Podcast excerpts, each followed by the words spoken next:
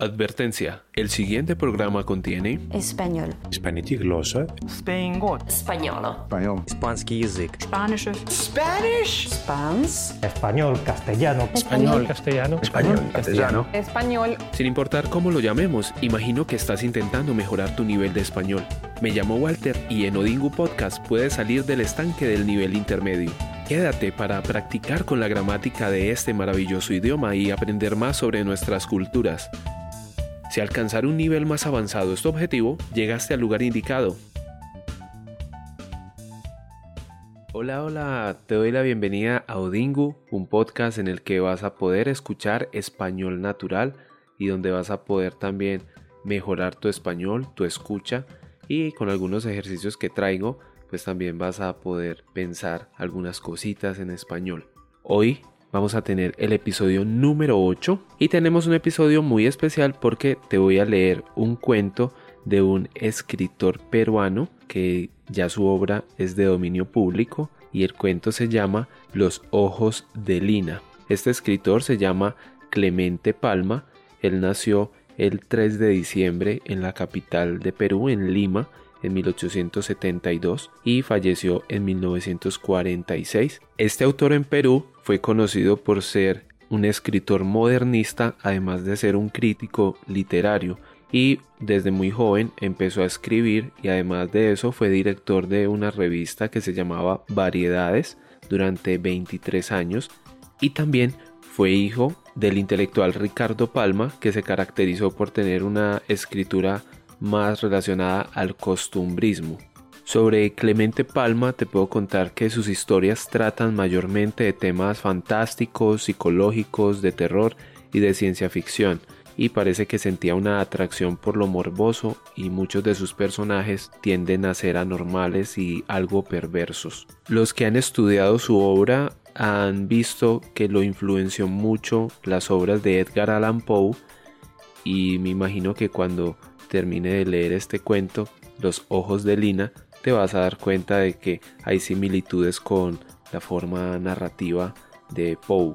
Nuestro cuento en cuestión fue publicado en 1901, específicamente el 5 de mayo, y es un cuento que luego formó parte de su antología de cuentos malévolos que fue publicada en Barcelona en 1904 y aunque su incursión narrativa fue mucho más arraigada en el cuento, también escribió una novela que quedó inacabada o está inconclusa que se llama La nieta del oidor. En cambio, una que sí terminó es una novela de ciencia ficción que se llama XYZ se dice que Clemente fue una figura clave en el desarrollo del cuento en Perú porque introdujo nuevos temas en la literatura y rompió con esa tradición literaria de la que te contaba antes que estaba muy ligada y apegada al costumbrismo. Entonces la dinámica hoy de este episodio es que te voy a dar previamente tres preguntas antes de yo empezar a leer el cuento. Si quieres las puedes escribir o las puedes guardar en tu cabeza y mientras vas escuchando la narración puedes ir pensando, ah ok, esta sería la respuesta. Te voy a dar las tres preguntas y luego de las tres preguntas nos vamos a la narración. La primera, los ojos de Lina le generan a Jin sentimientos contradictorios. ¿Cuáles son estos dos sentimientos?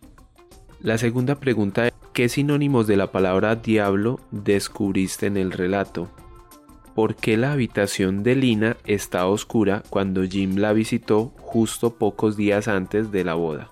En el apartado final vamos a responder esas tres preguntas con relación al cuento y posteriormente vamos a intentar resumir el cuento de una manera natural como lo haría un nativo normalmente, con pocas frases y vamos a poner una condicionante en el primer resumen, que es no destripar la historia, ¿vale? Y finalmente, como quiero que sea costumbre en estos episodios, te voy a dar tres frases para que traduzcas del inglés al español, basadas también en lo que extraje del cuento.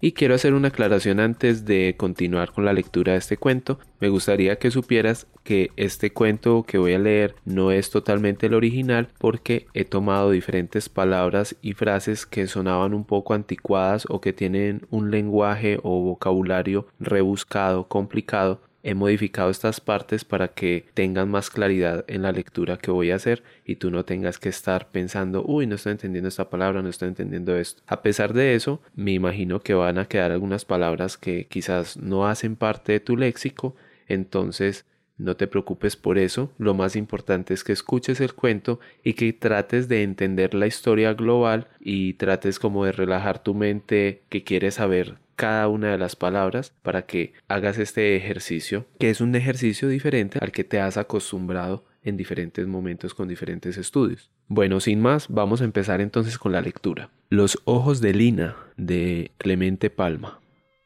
El teniente Jim de la Armada inglesa era nuestro amigo. Cuando entró en la compañía inglesa de vapores, lo veíamos cada mes y pasábamos una o dos noches con él en alegre holgorio. Jim había pasado gran parte de su juventud en Noruega y era un famoso bebedor de whisky y de ajenjo.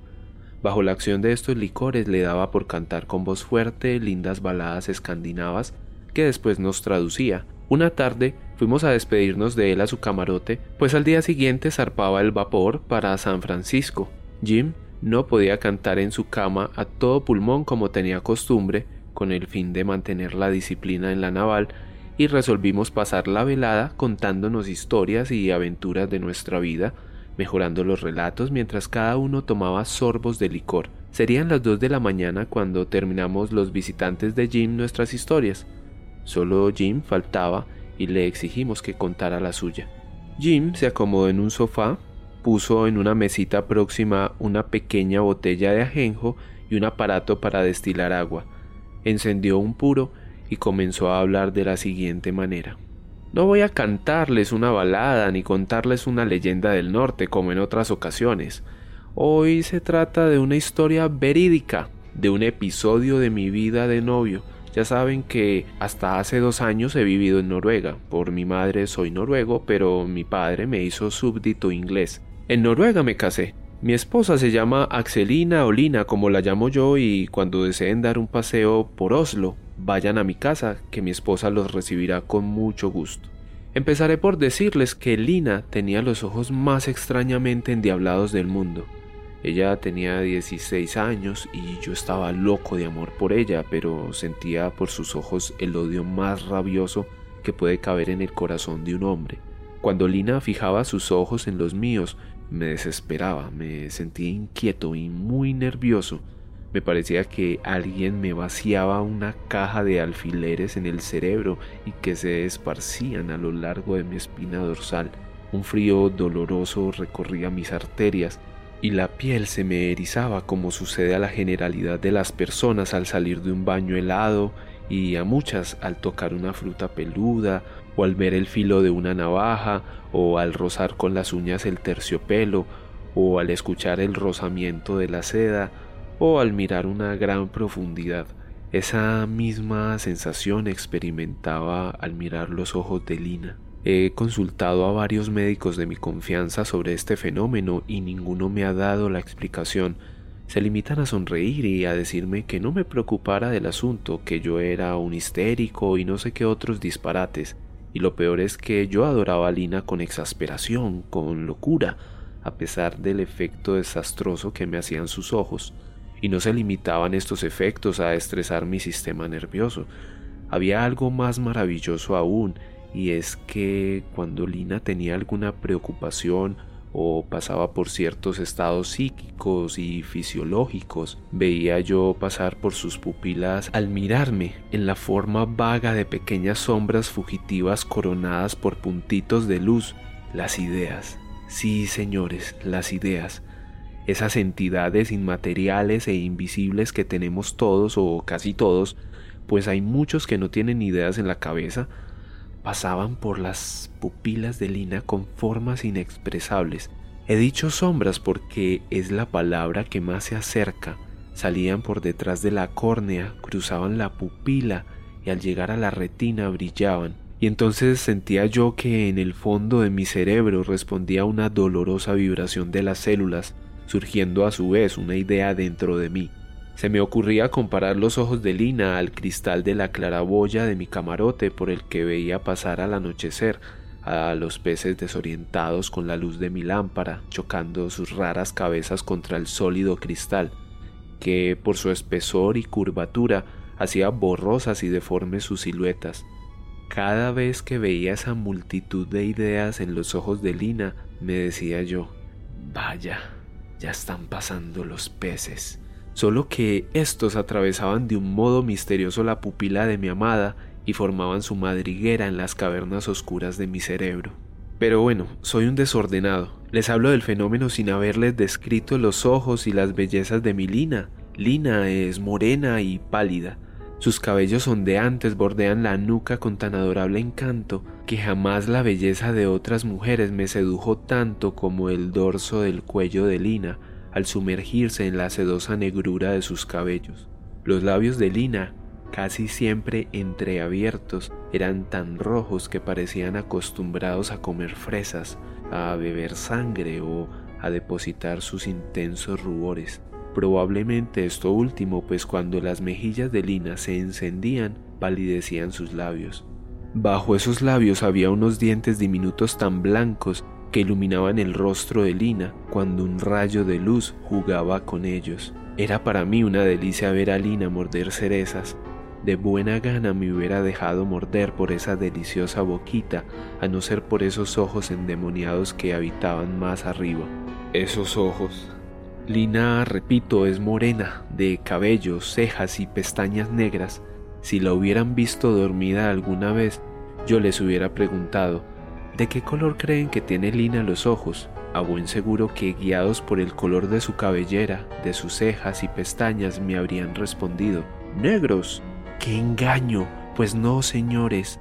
Los ojos de Lina tenían color, es claro, pero ni todos los oculistas del mundo ni todos los pintores habrían acertado a determinarlo ni a reproducirlo. Los ojos de Lina eran de un corte perfecto, rasgados y grandes. Debajo de ellos, una línea azulada formaba la ojera y parecía como la tenue sombra de sus largas pestañas. Hasta aquí, como ven, Nada hay de raro. Estos eran los ojos de Lina cerrados, pero una vez abiertos y lucientes las pupilas, empezaban mis angustias. Nadie me quitará de la cabeza que Mefistófeles tenía su gabinete de trabajo detrás de esas pupilas. Eran ellas de un color que fluctuaba entre todos los de la gama y sus más complicadas combinaciones. A veces me parecían dos grandes esmeraldas alumbradas por detrás por luminosos rubíes. Los brillos verdosos y rojizos que lanzaban resplandecían poco a poco y pasaban por mil cambiantes como las burbujas de jabón. Luego venía un color indefinible pero uniforme a cubrirlos todos y en medio palpitaba un puntito de luz de lo más mortificante por los tonos felinos y diabólicos que tomaba. Los calores de la sangre de Lina, sus tensiones nerviosas, sus irritaciones, sus placeres, sus complicaciones y juegos de su espíritu se denunciaban por el color que adquiría ese punto de luz misteriosa. Con la continuidad de tratar a Lina, llegué a traducir algo en los brillos múltiples de sus ojos. Sus sentimentalismos de muchacha romántica eran verdes, sus alegrías violetas, sus celos amarillos y rojos sus ardores de mujer apasionada. El efecto de estos ojos en mí era desastroso. Tenían sobre mí un poder horrible y en verdad yo sentía mi dignidad de varón humillada con esa especie de esclavitud misteriosa, ejercida sobre mi alma por esos ojos que odiaba como a personas. En vano era que tratara de resistir. Los ojos de Lina me hacían rendir y sentía que me arrancaban el alma para triturarla y carbonizarla entre dos chispazos de esas miradas de Luzbel. Por último, con el alma ardiente de amor y de ira, tenía yo que bajar la mirada porque sentía que mi mecanismo nervioso se retorcía y que mi cerebro saltaba dentro de mi cabeza como un abejorro encerrado dentro de un horno. Lina no se daba cuenta del efecto desastroso que me hacían sus ojos. Todo Oslo se los elogiaba por hermosos, y a nadie causaban la impresión terrible que a mí sí Solo yo estaba constituido para ser la víctima de ellos. Yo tenía reacciones de orgullo, a veces pensaba que Lina abusaba del poder que tenía sobre mí y que se complacía en humillarme, entonces mi dignidad de varón se sublevaba vengativa, reclamando entonces justicia, y a mi vez me entretenía en intimidar a mi novia, exigiéndole sacrificios y mortificándola hasta hacerla llorar. En el fondo había una intención que yo trataba de realizar disimuladamente. Sí, en esa valiente sublevación contra la tiranía de esas pupilas estaba enmascarada mi cobardía. Haciendo llorar a Lina, la hacía cerrar los ojos y cerrados los ojos me sentía libre de mi cadena. Pero la pobrecilla ignoraba el arma terrible que tenía contra mí. Sencilla y candorosa, la buena muchacha tenía un corazón de oro y me adoraba y obedecía. Lo más curioso es que yo, que odiaba sus hermosos ojos, era por ellos que la quería. Aun cuando siempre salía vencido, volvía siempre a luchar contra esas terribles pupilas con la esperanza de vencer. Cuántas veces los rojos destellos del amor me hicieron el efecto de cien cañonazos disparados contra mis nervios. Por amor propio no quise revelar a Lina mi esclavitud. Nuestros amores debían tener una solución como la tienen todos. O me casaba con Lina o rompía con ella. Esto último era imposible, entonces tenía que casarme con Lina.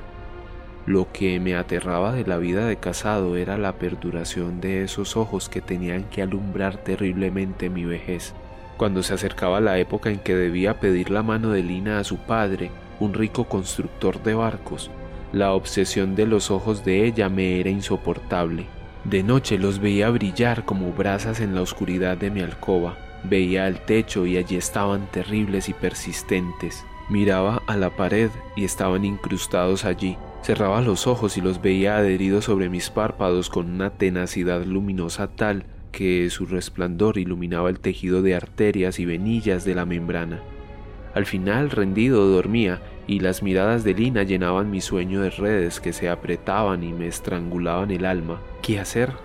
Formé mil planes pero no sé si por orgullo, amor o por una noción del deber muy grabada en mi espíritu, jamás pensé en renunciar a Lina. El día en que la pedí, Lina estuvo contentísima. Oh, cómo brillaban sus ojos y qué endiabladamente. La estreché en mis brazos delirante de amor y al besar sus labios sangrientos y tibios, tuve que cerrar los ojos casi desvanecido. Cierra los ojos, Lina mía, te lo ruego. Lina, sorprendida, los abrió más y al verme pálido y descompuesto me preguntó asustada, cogiéndome las manos. ¿Qué tienes, Jim? Habla, Dios santo, ¿estás enfermo? Habla. No, perdóname, nada tengo, nada, le respondí sin mirarla. Mientes, algo te pasa. Fue un mareo, Lina, ya pasará. ¿Y por qué querías que cerrara los ojos? ¿No quieres que te mire, amor mío? No respondí y la miré con miedo. Oh, allí estaban esos ojos terribles, con todos sus insoportables destellos de sorpresa, de amor y de inquietud. Lina, al notar mi alterado silencio, se alarmó más, se arrodilló sobre mis rodillas, cogió mi cabeza entre sus manos y me dijo con violencia, No, Jim, tú me engañas. Algo extraño pasa en ti desde hace algún tiempo. ¿Tú has hecho algo malo? pues solo los que tienen un peso en la conciencia no se atreven a mirar de frente. Yo te conoceré en los ojos. Mírame, mírame. Cerré los ojos y la besé en la frente. No me beses. Mírame, mírame. Oh, por Dios, Lina, déjame. ¿Y por qué no me miras? insistió casi llorando. Yo sentía profunda pena de mortificarla y a la vez mucha vergüenza de confesarle mi locura. No te miro porque tus ojos me asesinan, porque les tengo un miedo excesivo que no me explico ni puedo reprimir. Callé entonces y me fui a mi casa después que Lina dejó la habitación llorando. Al día siguiente, cuando volví a verla, me hicieron pasar a su alcoba. Lina había amanecido enferma con angina, mi novia estaba en cama y la habitación casi a oscuras. Cuánto me alegré de esto último. Me senté junto al lecho, le hablé apasionadamente de mis proyectos para el futuro en la noche había pensado que lo mejor para que fuéramos felices era confesar mis ridículos sufrimientos. Quizá podríamos ponernos de acuerdo usando anteojos negros, quizá. Después que le confesé mis dolores, Lina se quedó un momento en silencio. Ah, qué tontería. fue todo lo que contestó. Durante veinte días no salió Lina de la cama y había orden del médico de que no me dejaran entrar. El día en que Lina se levantó me mandó llamar. Faltaban pocos días para nuestra boda y ya había recibido infinidad de regalos de sus amigos y parientes. Me llamó Lina para mostrarme el vestido de azahares que le habían traído durante su enfermedad, así como los obsequios.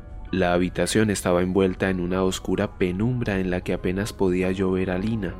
Se sentó en un sofá de espaldas a la ventana entreabierta y comenzó a mostrarme brazaletes, sortijas, collares, vestidos, una paloma de mármol, dijes, zarcillos y no sé cuánta preciosidad. Allí estaba el regalo de su padre, el viejo constructor de barcos. Consistía en un pequeño yate de paseo, es decir, no estaba el yate sino el documento de propiedad. Mis regalos también estaban y también el que Lina me hacía, consistente en una cajita de cristal de roca forrada con terciopelo rojo. Lina me alcanzaba sonriente los regalos y yo con galanterías de enamorado le besaba la mano. Por fin, temblorosa, me alcanzó la cajita. Mírala a la luz, me dijo. Son piedras preciosas, cuyo brillo conviene apreciar debidamente. Y tiró de una hoja de la ventana. Abrí la caja y se me erizaron los cabellos de espanto. Debí ponerme monstruosamente pálido. Levanté la cabeza horrorizado y vi a Lina que me miraba fijamente con unos ojos negros, vidriosos e inmóviles. Una sonrisa entre amorosa e irónica plegaba los labios de mi novia hechos con zumos de fresas silvestres. Salté desesperado y cogí violentamente a Lina de la mano. ¿Qué has hecho, desdichada? Es mi regalo de boda, respondió tranquilamente. Lina estaba ciega. Como huéspedes temerosos estaban en las cuencas unos ojos de cristal y los suyos, los de mi Lina, esos ojos extraños que me habían mortificado tanto, me miraban amenazadores y burlones desde el fondo de la caja roja, con la misma mirada endiablada de siempre. Cuando terminó Jim, quedamos todos en silencio, profundamente emocionados. En verdad que la historia era terrible. Jim tomó un vaso de ajenjo y se lo bebió de un trago, luego nos miró con aire melancólico. Mis amigos miraban pensativos, el uno la claraboya del camarote y el otro la lámpara que se mecía a los balances del buque. De pronto, Jim soltó una carcajada burlona que cayó como un enorme cascabel en medio de nuestras meditaciones. Hombres de Dios, ¿creen que haya alguna mujer capaz del sacrificio que les he contado? Si los ojos de una mujer les hacen daño, ¿saben cómo lo remediaría ella? Pues arrancándoles los suyos para que no vean los de ella. No, amigos míos, les he relatado una historia inverosímil cuyo autor tengo el honor de presentarles.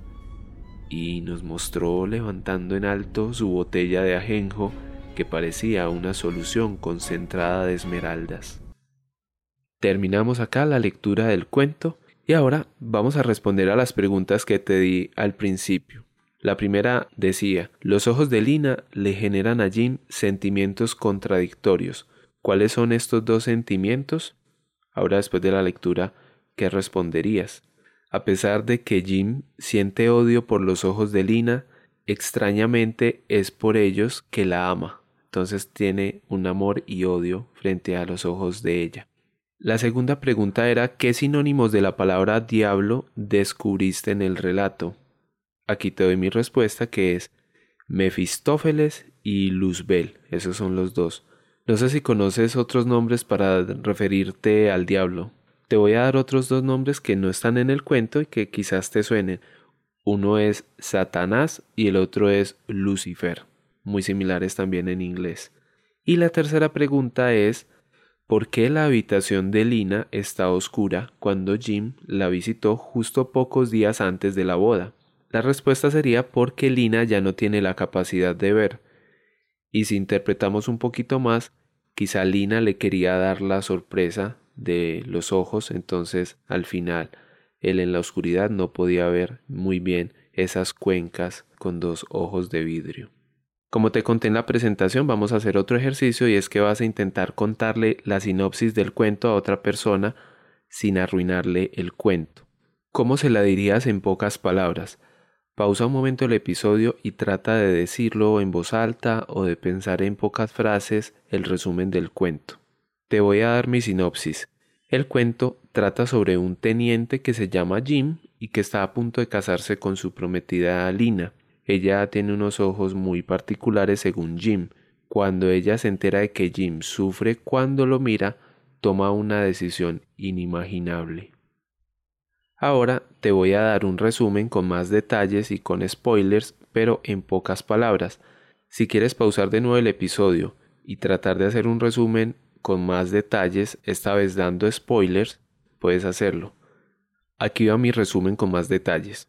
El teniente Jim está rodeado de varios amigos contando historias y se llega a su turno. Cuenta que su prometida Lina tiene unos ojos hermosos pero que lo hacen sentir muy mal. Se ve que tiene una obsesión enfermiza con las sensaciones que le producen los ojos de su amada. Cuando él le cuenta a su amada que sufre cuando ella lo mira, ella decide sacarse los ojos y obsequiárselos. Sin embargo, al final la historia parece ser producto de su imaginación combinada con la ingesta de alcohol. Finalmente, te voy a dar tres frases en inglés para que intentes decirlas en español. Estas frases están basadas mayormente en el vocabulario que está en el cuento. Entonces aquí vamos. Even though we wanted to visit her, the doctor ordered that no one be allowed in. Even though we wanted to visit her, the doctor ordered that no one be allowed in.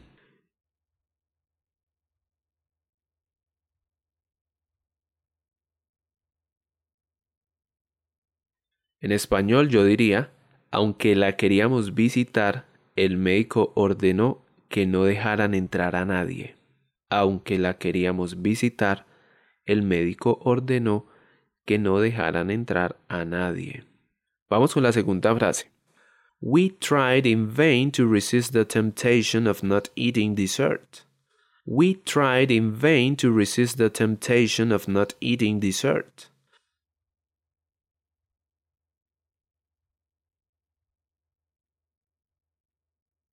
En español diríamos, en vano tratamos de resistir la tentación de no comer el postre. En vano tratamos de resistir la tentación de no comer el postre. Y vamos finalmente con la tercera. I've consulted several trusted doctors, but none of them has been able to diagnose me. I've consulted several trusted doctors, but none of them has been able to diagnose me.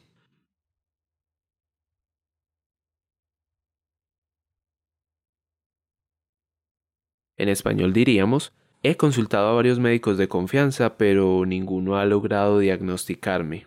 He consultado a varios médicos de confianza, pero ninguno ha logrado diagnosticarme. Recuerda que mis traducciones no son necesariamente las únicas válidas. Puedes publicar tus traducciones donde publicaré información sobre este episodio. Voy a dejar el enlace en la descripción de este episodio. Y las personas que deseen publicar en los comentarios de la publicación en Instagram sus versiones en español, yo las puedo revisar y les puedo dejar comentarios. Bueno, ya nos estamos acercando al final. Muchas gracias por escuchar este episodio. Te invito a comentar, a seguir las redes sociales. También si crees que este podcast te está dando algún valor y deseas compartírselo a alguien que esté aprendiendo español, Sería fantástico para que la voz llegue a más personas que quieren mejorar su español. Y bueno, te deseo una semana fabulosa. Recuerda, practica, repite y mejora paso a paso. Tu español evoluciona. Chao, chao, chao, chao.